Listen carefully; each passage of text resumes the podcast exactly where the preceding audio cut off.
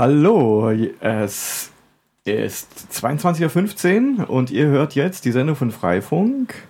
Heute mit Keks. Jo, mit dem Patrick. Ja, guten Abend. Und Elektra.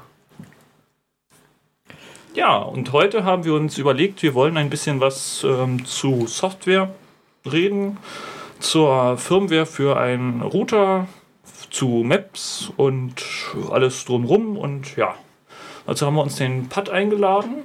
Der ist heute hier und der gute Sommer aus Augsburg, der wird dann auch nachher noch ähm, über unsere Telefonleitung zugeschaltet werden. Ja, das zum Ersten. Ja, und äh, wie ist es eigentlich entstanden? Mehr oder weniger aus unserem letzten Freifunk-Anfängervortrag, ah, jetzt bin ich auch ein bisschen lauter, äh, aus dem letzten Freifunk-Anfängervortrag, wo wir gesehen haben, dass es immer noch so diese Standardfragen gibt und wo kriege ich denn jetzt meine Firmware her und äh, was mache ich mit der Map, wo kann ich mich da verorten und ähnliches, ja.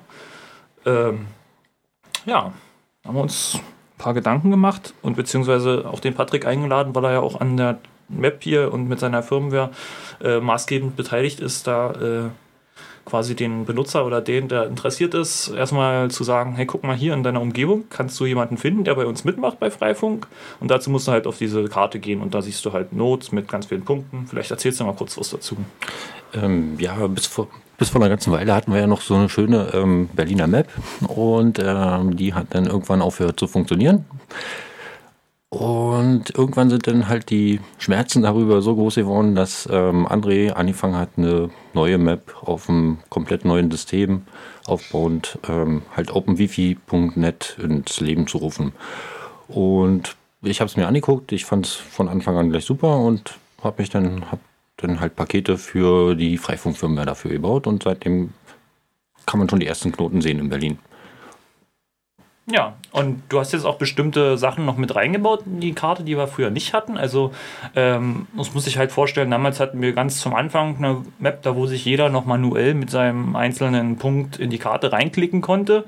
Äh, dann hat man da gesagt, ja, da sitzt man und äh, der Router hat dann regelmäßig Status-Update an den Server geschickt, ich bin da, ich bin nicht da. Beziehungsweise ganz früher gab es dann halt nur eine feste Verortung und es gab gar keine Statusinformation, ob der Knoten überhaupt online ist. Das gab es dann in der nächsten Generation. Und jetzt sind wir halt schon ein Stück weiter, dass wir auch so Statusinformationen von den Knoten mit einbinden können, unsere Karten. Ähm, und das beinhaltet Informationen zu den Links, zu den einzelnen ähm, WLAN-Schnittstellen am Router, sage ich mal. Äh, wen ich in meiner Umgebung habe, wie gut die ich empfangen kann und wie gut die Leitungen zu denjenigen sind. Was ist da noch so alles dabei, was jetzt ja, neu ja. dazu gekommen ist? Na, bisher hatten wir nur die Informationen von dem eigentlichen Routing-Daemon oder Dämon ähm, und äh, die haben relativ wenig über das ausgesagt, was in der Luft eigentlich passiert ist. Und ähm, da sind jetzt mehr Statistiken von den eigentlichen WLAN-Treibern mit drin in der neuen Karte. Und die neue Karte hat halt einen, einen dezentralen Ansatz und einen protokollunabhängigen Ansatz. Das heißt, ähm, wir wollen damit nicht nur OLSR und Batman, also wir wollen damit auch noch Batman und ähm, Bubble und was weiß ich nicht noch alles ähm, visualisieren. Also es ist generisch, also es eignet sich für alle möglichen Routing-Protokolle im Prinzip. Genau. Und ähm, es gibt nicht nur die Metrik, die das Routing-Protokoll liefert, sondern ihr messt auch noch Signalrauschabstand, beziehungsweise ihr lest den aus dem Treiber aus. Das heißt, man kann sehen, wie stark das Signal ist von den Nachbarn. Genau, und zwar von jedem einzelnen Nachbarn auch. Dank der neuen Treiber. Mhm. Und dazu muss die Software auf jeden Knoten laufen oder gibt es da irgendwie Möglichkeiten, dass man sagt, naja, man, man muss das jetzt nicht sofort auf alle Router spielen, wie sieht denn da der Upgrade-Pfad aus zu? Naja, diese, diese neue schöne ähm, Datenbank CouchDB, die ist da ähm, sehr unproblematisch, was ähm, die Vollständigkeit der Datensätze angeht. Das heißt, wenn ich einen, einen alten OLSR-Knoten habe, der von vor fünf oder sechs Jahren ist, da kann ich natürlich keine Firmware mehr updaten. Ähm, von dem sind dann entsprechend weniger Informationen ähm, auf dieser Map zu sehen und von neueren Knoten halt entsprechend mehr, je nachdem auf welchem Software- und Hardwarestand sie sind. Hm, wenn ich mich richtig erinnere, hast du da äh, eine Software programmiert, die man auf dem Router installieren muss und die basiert auf Lua, oder? Ähm, ja, beides. Also es gibt ein, ein Skript, was auf irgendeinem Server laufen kann, was der das OLSR-Netz erreicht, der halt, ähm, sag ich mal, alte OLSR-Knoten einfach abfragt und damit das Netz aufbaut. Und zusätzlich kann man auch auf jedem Knoten ähm, ein Lua-Skript installieren, was dann halt die Daten zu dem ähm, Map-Server halt hochlädt. Und in dem Fall kann es nicht nur ein Map-Server sein, sondern man kann auch gleich mehrere anlegen oder die Map-Server können sich nachher auch untereinander synchronisieren. Das heißt, da kommt dann nochmal so ein dezentraler Ansatz mit rein. Also es verspricht etwas äh, ausfallsicherer zu sein. Also es hängt nicht daran, dass dann eine Maschine dann wegen einem Festplattenfehler nicht mehr geht. Wie wir es schon mal hatten. Ja. Wie wir das, ja, ich meine, kommt vor. Ne? Irgendwann ist jede Festplatte am Ende ihres Lebens angekommen. Ja, genau. Und dann kommt das ganze Ding natürlich, äh, um hier mal noch so ein Passwort dazu zu bringen, das kann man dann natürlich auch in die Cloud auslagern. okay, und die URL, unter der man das sich jetzt schon angucken kann, habt ihr gerade gesagt, ist openwifi.net. Genau. Und ähm, der zweite Server, der da schon läuft, ist ähm, web.pberg.freifunk.net. Und ja, ähm, von dem Soma habe ich von gehört, der baut auch schon ein. Das klingt schon mal gut, ja. Ja. Ja, und dann kommen wir vielleicht gleich mal zum Thema, ähm, wo man das dann reinsetzen muss, beziehungsweise diese ganzen äh, Plugins dann installieren muss in dieser Firmware. Wollen wir vielleicht auch mal kurz einen historischen Abriss machen? Ähm, ja, entstanden ist das ja alles aus Urgestein, aus der OpenWrt-Ecke. Äh, und dort haben wir angefangen, zum, zum ganz zum Anfang äh, irgendwie unsere Images selber zu bauen. Und dann gab es irgendwann Sven Ola, der sich dann gesagt hat, naja, eigentlich müssen wir das ja nicht alle für sich, äh, jeder äh, eigenbrötelig da zusammenkippen, sondern wir können es ja auch mal versuchen, äh, generell eine ähm, Firmware draus zu machen. Und da hat sich auch mit sehr viel Arbeit dort äh, quasi so eine Firmware zusammengestellt und immer geprobt und dann äh, auch Beta-Version veröffentlicht und dann, sag ich mal, mehr oder weniger so eine Release-Version, die man sich auf den Router spielen kann und dann eigentlich immer up-to-date war mit den Einstellungen, die man hatte. Und das hat er eigentlich für die erste Generation von Routern gemacht, für diese Broadcom-Chips. Ja. Ähm, und da hat er auch dann schon verschiedene Sachen mit implementiert, die jetzt auch für Freifunk-Communities sehr wichtig sind. Also das war jetzt zum Beispiel dieses Map-Geschichte, dass man die damit verortet hat. Dann gab es äh, äh, Informationen, die man sonst in dieser OpenWrt-Seite nicht angezeigt bekommt äh, die man bekommen hat dort als Information. Dann gab es äh, irgendwie äh, Einstellungen zu Antenneninformationen und äh, äh, meine Sendeleistung, die ich eingestellt habe und weiß ich was, das alles angezeigt wird, dass man die Möglichkeit hat, einfach mal zu sehen, was hat denn der Nachbar alles konfiguriert, wo zeigt seine Antenne hin und ähnliches, ja. Ähm, das ist so die erste Generation von Freifunk-Firmware. Ähm, ich habe gesehen, er hat die letzte Version zumindest auf den Server gepackt von Oktober, nee, August 2010. Also ist auch schon leicht angestaubt. Und wie gesagt, es gibt die auch nur für bestimmte Hardware-Umgebungen, die jetzt auch nicht mehr aktuell sind. Wenn man jetzt was Aktuelles haben will, dann müsste man sich äh, meistens dieses äh, OpenWrt selber bauen und die eigentlichen Freifunkpakete aus diesem Lucy, das kann man auch nochmal erklären, das sind äh, verschiedene Webinterfaces, ähm, reinpacken und äh, dann benutzen. Also wie gesagt, früher, das war in der alten Firmware alles mit CGI-Skripts, sogenannten CGI-Skripts, äh, zusammengebaut. Äh, da gab es noch keinen Service, irgendwie datenbankbasiert. Das wurde alles in einzelnen Dateien auf dem Rechner in der Architektur dort abgelegt. Und auch dieses ganze Konfigurationsfile-Phasing, das wurde äh, mit Dateien gehandelt. Und das gibt es in den neuen Versionen von OpenWrt hier nicht mehr. Das wird alles in der Datenbank gepflegt über dieses Lua-Interface. Ähm, relativ einfach anzusprechen und dort gibt es dann die Möglichkeit, das alles zentral in diesen ähm, Umgebungsvariablen abzuspeichern. Und das ist eigentlich sehr komfortabel, finde ich, von der Konfiguration von den Routern. Man kann auf einen Blick dann sämtliche Einstellungen sehen, übertragen, exportieren, einspielen, ja. Aber ich meine, man kann nicht von den Leuten erwarten, dass sie sich selber eine OpenWrt-Firmware bauen.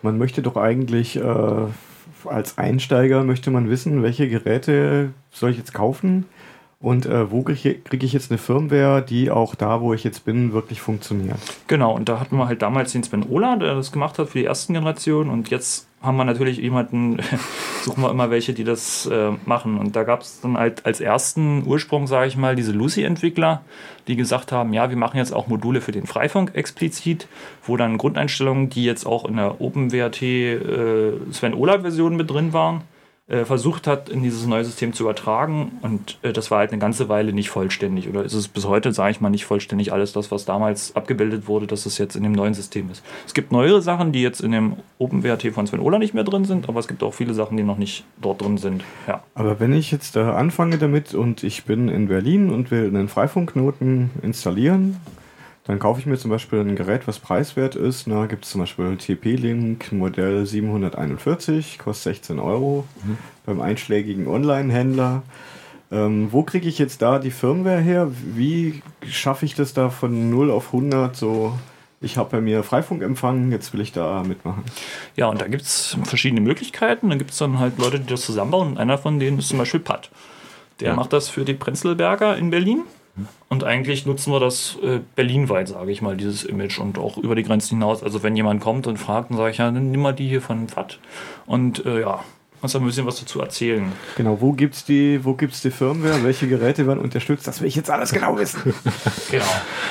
Also, ähm, ja, dazu muss man kurz mal noch was zu der Firma sagen. Ähm, bei, zu, die, zu der Namensgebung ähm, bei OpenWrt, bei dem neuen System, haben die alle Cocktailnamen und die von Sven Ola, die hieß noch ähm, White Russian. Dann gab es zwischendurch ähm, eine Version Backfire, die ähm, mittlerweile auch schon veraltet ist und wir sind jetzt bei ähm, Attitude, Attitude Adjustment ah, also die, die, Historie ist äh, White Russian, äh, Kamikaze, das war so, als die OpenWrt-Entwickler beschlossen haben, sie unterstützen jetzt alle mögliche Hardware und nicht nur die von der Firma Broadcom. Äh, ja. Dann gab es äh, Backfire, ne, also der, der Rückschlag. Dann genau. äh, Attitude Adjustment und äh, das nächste, ich habe leider äh, vergessen, das ist gerade in der Entwicklung. ja. Ähm, egal. Ähm, okay. Auf jeden Fall, ähm, eine ganze Weile lang hatte ich ähm, die, die Firmware auf ähm, unserem Server ähm, firmware.pberg.freifunk.net mit Backfire. Ähm, ja, seit einer ganzen Weile ähm, läuft da jetzt halt nur noch die neue Version von Attitude Adjustment und Ziel dieser Firma war es eigentlich, ähm, so einen Router mit ähm, ein paar Mausklicks einzurichten. Das heißt, ich hole mir den, den Router von der Stange aus dem Laden, ähm, einen Router, um jetzt auf die Router-Modelle zurückzukommen, ähm, die kann man sich bei, am besten bei OpenWrt ähm, ins Wiki gucken und unter Table of Hardware, können wir, verlinken wir bestimmt nachher noch. Genau, oder findet man, wenn man in der gängigen Suchmaschine eine Table of Hardware und OpenWrt sucht, meistens auf Anhieb. Genau, dort und in dieser Tabelle steht dann halt der Routername und ähm, welche Architektur es ist. Und ähm, das ist dann ganz wichtig, wenn man nachher auf dem Firmware-Server nachguckt, ähm, dass man unter der richtigen ähm, Architektur, Architektur nachschaut. Und dort findet man ähm, eine Datei, eine Datei, die ähnlich heißt wie der Router. Sieht man aber auch in der Table of Hardware. Und die, dort gibt es dann meistens nochmal zwei Versionen davon. Einmal Factory, ähm, eine Factory-Datei und eine Sys-Upgrade-Datei. Ähm, genau. Wenn ich den Router jetzt aus dem Laden habe, brauche ich diese Factory-Datei. Wenn ich einfach nur updaten will von Backfire auf Attitude Adjustment oder so. Genau, also dann nehme ich das Sys-Upgrade. Genau, die Factory, die kann ich über das Webinterface, das Original, der Originalfirmware installieren und wenn ich dann schon, schon mal OpenWrt drauf gemacht habe, dann nehme ich das Upgrade. Genau. Und, und funktioniert jetzt zum Beispiel dieser Router, den ich da gesagt habe, der TP-Link 741? Der funktioniert dann nämlich an. Die neuen Versionen natürlich, also die PP-Links 10, 43, 49, also da gibt es fertige Images, das ist ja dann abhängig von dem Chipsatz, der da verbaut wird. Das ist ja dieser ähm, AR71, genau, und danach ist das auch sortiert dann in die Firmwares. Ähm, ich muss echt zugeben, von TP-Link gibt es mittlerweile so viele.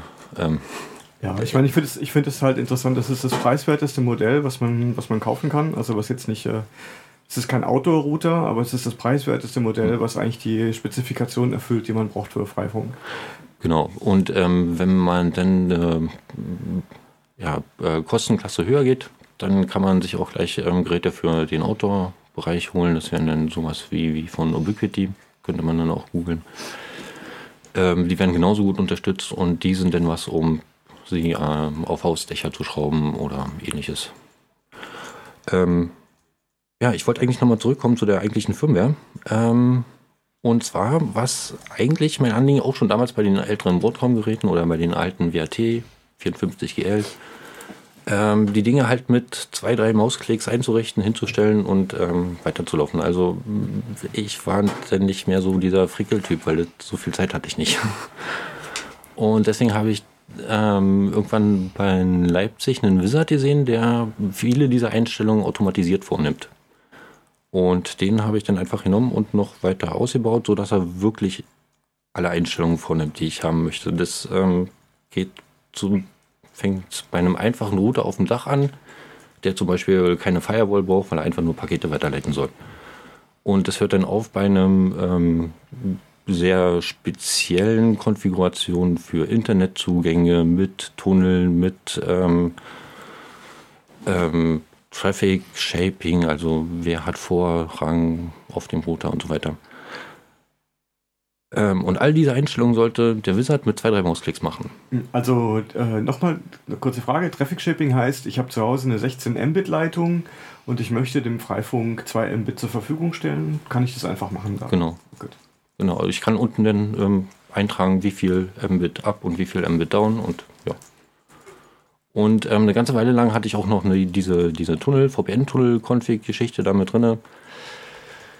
Ähm, allerdings bin ich ein starker Anhänger von IPv6 und deswegen bei IPv6 brauche ich diese Tunnel einfach nicht mehr und äh, habe es letztens rausgeschmissen, weil es eh nicht mehr richtig funktioniert hat. Okay, mit dem OpenVPN, da, mit dem Tunnel wird Traffic verschickt äh, nach wo? Also was ähm, ist da die diese, Standardanwendung? Diese, es gibt zwei Standardanwendungen. Einmal, wenn man zwei ähm, Freifunkinseln, sag ich mal, ähm, verbinden möchte oder wenn man den Internet, also den Traffic, den andere im Freifunk verursachen und der über die eigene DSL-Leitung geht, der soll dann halt in Norwegen, was weiß ich, Irland oder Jugoslawien In internationalen Gewässern genau.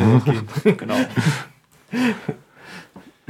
ja, und neben dir gibt es jetzt eigentlich auch noch, äh, muss noch offen sein, denke ich, ähm, gibt es auch noch jemand anders, der sich ähm, die Images zusammenbaut? Und das äh, ist quasi der Soma aus ähm, Augsburg, richtig? Und der macht das so ähnlich wie du, aber der baut jetzt nicht keine fertigen Images, sondern er fängt an und ähm, gibt jetzt die Möglichkeit, dem Benutzer ähm, quasi so ein Paket zu nutzen und dort auch ähm, andere Sachen noch mit hineinzustellen, die er da benutzen kann, also als, weiß ich was, zusätzliches Paket. Ähm, das ist quasi der Unterschied zwischen dir und ihm. Also du stellst immer eine fertige, ähm, eine fertige, ein fertiges Image bereit und er äh, fängt dort an zu ähm, Pakete zu laden. Aber am besten lassen wir ihn es mal selber erklären. Ähm, er müsste jetzt nämlich eigentlich zugeschaltet sein. Das, wenn das die Technik äh, jetzt möglich macht, ist laut, ja, ne? ähm, dürfen wir ihn jetzt hören. Ups. Aua, es ist laut. Hallo Augsburg, hallo Augsburg. Genau, wir kommen. Jetzt haben Sie die Chance. Und wenn nicht, das ist, äh, wie gesagt, ein bisschen technisch lastig hier. Und wir versuchen das nochmal.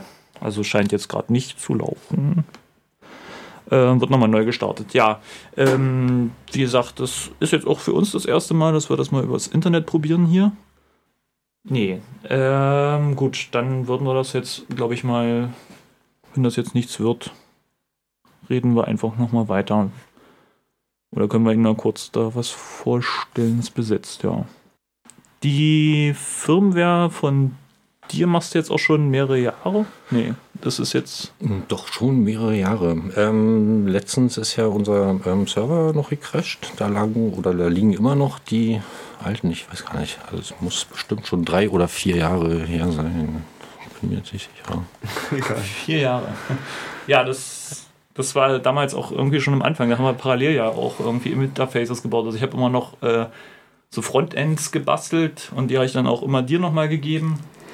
Ähm, ja. Das, das weiß ich noch. Das, da hast du auch noch mal in Prenzlauer Berg gewohnt. Damals. So. Geht's jetzt? Ah, da haben wir jetzt ein Signal, dann können wir das mal. Ja, ich höre euch wieder nicht. Jetzt bist du Aber da. schreibt man kurz, wenn es geht. Ah. Jetzt ist äh, unser Summa aus Augsburg zugeschaltet. Ah, sehr gut. Ich glaube, es funktioniert jetzt.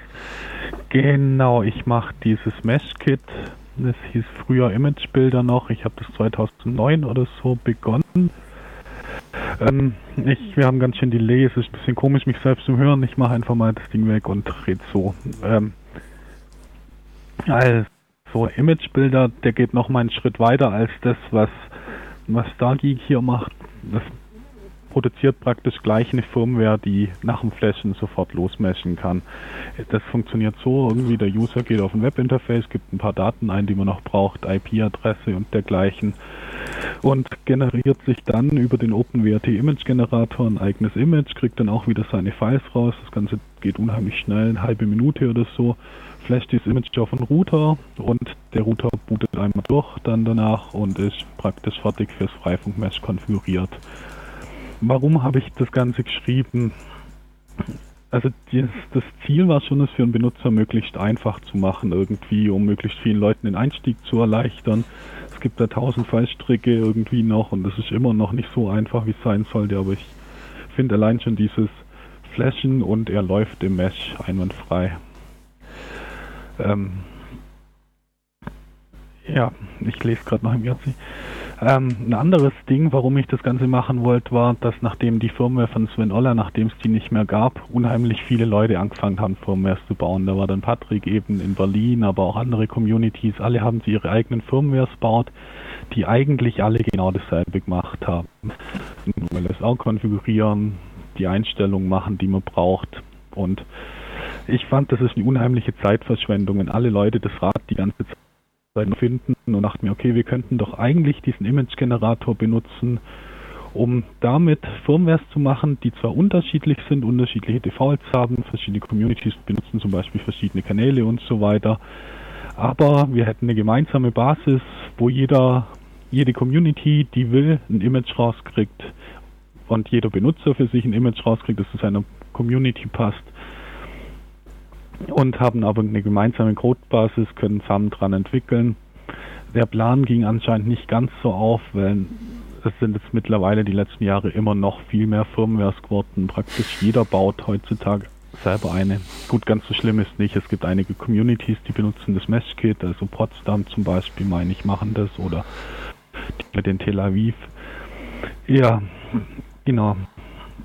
Und diese beiden Probleme, die Einfachheit der Konfiguration und diese verschiedenen Images, die wir für Communities brauchen, die kann Meshkit meiner Meinung nach lösen. Und ich bin auch ganz bereit, da mit Leuten zusammenzuarbeiten, die da weitermachen wollen. Wie funktioniert das Ganze? Wäre sicher die nächste Frage. Das Mesh-Kit besteht eigentlich aus zwei Teilen. Da ist einerseits dieses Mesh-Kit selbst, das übrigens ein, Rewrite ist von dem alten Image-Bilder, nur eben in Python und du versuchst das Ganze nochmal sauberer zu machen. Also das Mesh-Kit läuft auf einem Server von mir. Der User geht drauf, sieht ein Web-Interface, wählt dann erstmal seine Community aus, zu der er gehört und das setzt dann erstmal sinnvolle Defaults für ihn. Ähm, diese Defaults kommen aus den sogenannten Community-Profilen, die auch in dem Luzi-Repository sind.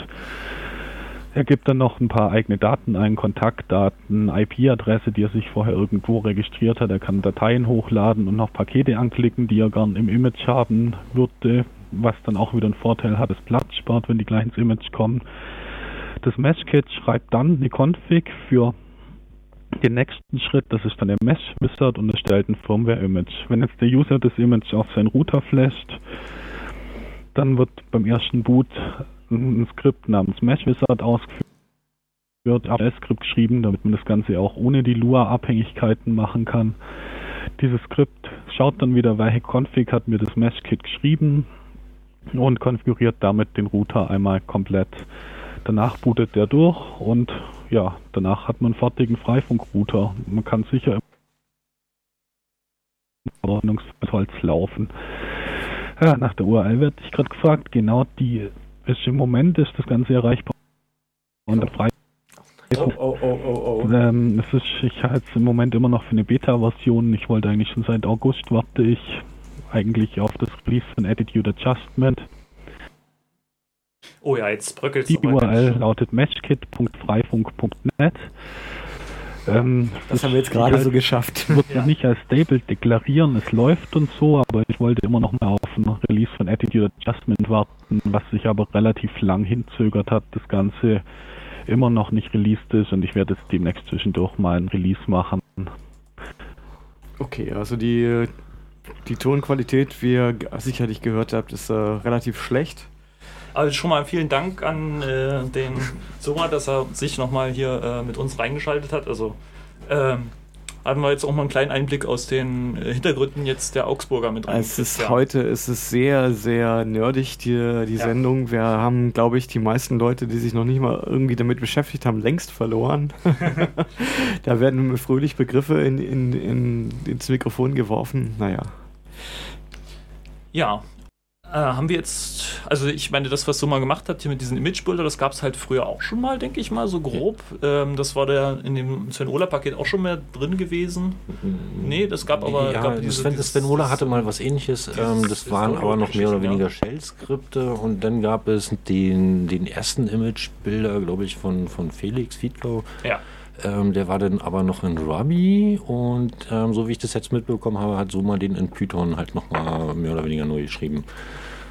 Ähm, ja, Imagebilder hatte ich mir auch schon mal angeguckt. Ähm, damals in Ruby war er aber noch nicht so gut. und ja, nee, aber in die Richtung denke ich, würde es auch gehen. Ja, dann würde ich mich erstmal von, von Soma verabschieden, oder? Ja, machen Wenn wir jetzt keine ähm, Fragen mehr haben. Also die äh, URL war meshkit.freifunk.net, richtig? Ja. Ja, tschüss. Tschüssi, Okay. Soma. Tschüss, Soma. Viel Spaß euch da in Augsburg mit den Freifunken und äh, wir sehen uns sicherlich auf dem Sommercamp äh, in Berlin dann zum äh, Freifunk Community Weekend wieder mal, äh, wahrscheinlich wieder zu Pfingsten, nehme ich an, oder Herrentag, eins von beiden war es immer. Und da freuen wir uns Ja, ich natürlich. hoffe doch. Ich, ich äh, freue mich dann auch immer, alle Leute aus der Community zu sehen, die da irgendwie ganze Welt verstreut sind. Ja. Ja. Ähm, dann haben wir jetzt natürlich äh, noch ein paar Minuten Zeit, drei Minuten. Ich würde jetzt vielleicht noch ein bisschen Musik rausholen, nachdem wir äh, uns schön hier in alter Manier verabschieden von unseren Hörern. Ja, ich hoffe, wir haben nicht alle Hörer verloren durch unsere technischen äh, Geschichten heute, aber ich denke mal, so einen groben Überblick haben wir jetzt gut geben können, warum wir jetzt diese Images bauen und was da jetzt so mit drin ist und was die Beweggründe waren, ja? Ja. Dann wünschen wir euch alle noch einen schönen Februar. Ein freies Funken und Ein freies Funken auf allen Kanälen, die uns zur Verfügung stehen. Und äh, wir hören uns dann natürlich nächsten äh, Monat am zweiten Dienstag wieder. Wahrscheinlich auch wieder so spät, 22.15 Uhr wahrscheinlich. Oder schauen wir mal genau. Das werden wir dann früher nochmal auf der Webseite dann unter Genau. 884.de präsentieren. Also kurz vorher nochmal nachschauen. Da stehen dann immer die genauen Sendetermine drin. genau, ansonsten gibt es uns immer per Podcast. auch. Genau, Podcast kann man uns abonnieren. Äh, was war das? Radio.freifunk.net finden wir, glaube ich, auch dort zu uns oder halt im Wiki freifunk.net und dann slash Radio. Da findet man uns. Okay, dann spiele ich jetzt noch ein Stückchen offene Musik aus Berlin. Äh, ich sag Tschüss Tschüss. Tschüss. und na, dann geht's los.